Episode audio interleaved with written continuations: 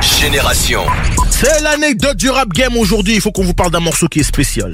Nas, Hate Me Now, extrait de son troisième album qui s'appelle I Am The Autobiography, sorti en 1999. Pourquoi on vous parle de ce morceau-là? Je m'adresse à toutes les personnes qui suivent la NBA. Si vous entendez ce morceau lors d'un match, il faut savoir que c'est une provocation.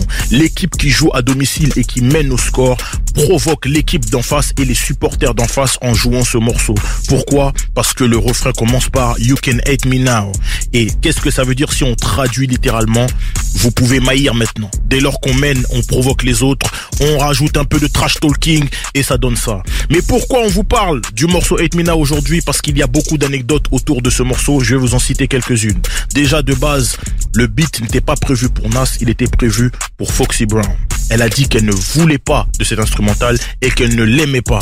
Nas l'a récupéré, sachant qu'il y avait un sample de Carmina Burana qui est une, une espèce d'hymne aux gladiators pour les galvaniser, pour les motiver. C'était une chanson qui aspirait à la victoire. Nas a récupéré ça et il a pensé à Puff Daddy. Pourquoi? Parce qu'il aimait beaucoup un morceau de Puff et Biggie Small qui s'appelait Victory. Donc il a appelé Puff Daddy pour parler durant le morceau. Si vous remarquez bien, Puff ne rappe pas, il parle.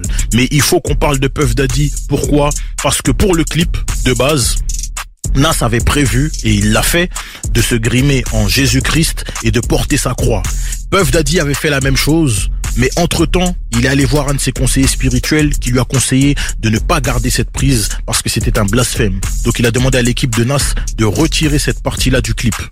Or, Steve Tout, qui était le manager de Nas à l'époque, a gardé la partie en question et l'a envoyé tel quel à la chaîne MTV. Ça fait qu'à la première diffusion, on voit P. Diddy crucifié sur la croix.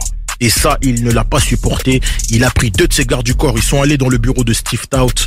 Un coup de poing. Le mec se retrouve par terre. Ils l'ont roué de coups de pied, coups de chaise et même coups de bouteille de champagne sur la tête. Cette histoire-là s'est réglée au tribunal parce que Steve Tout a porté plainte. Et devinez quoi? Il a gagné son procès et il a gagné un demi-million de dollars. Et avec cette somme-là, comment ne pas le haïr En tout cas, avec tout cet argent-là, vous pouvez l'haïr maintenant. Mais tout de suite, ça se passe sur Génération la Hip Hop Soul Radio. Nas, Hate Me Now, immédiatement.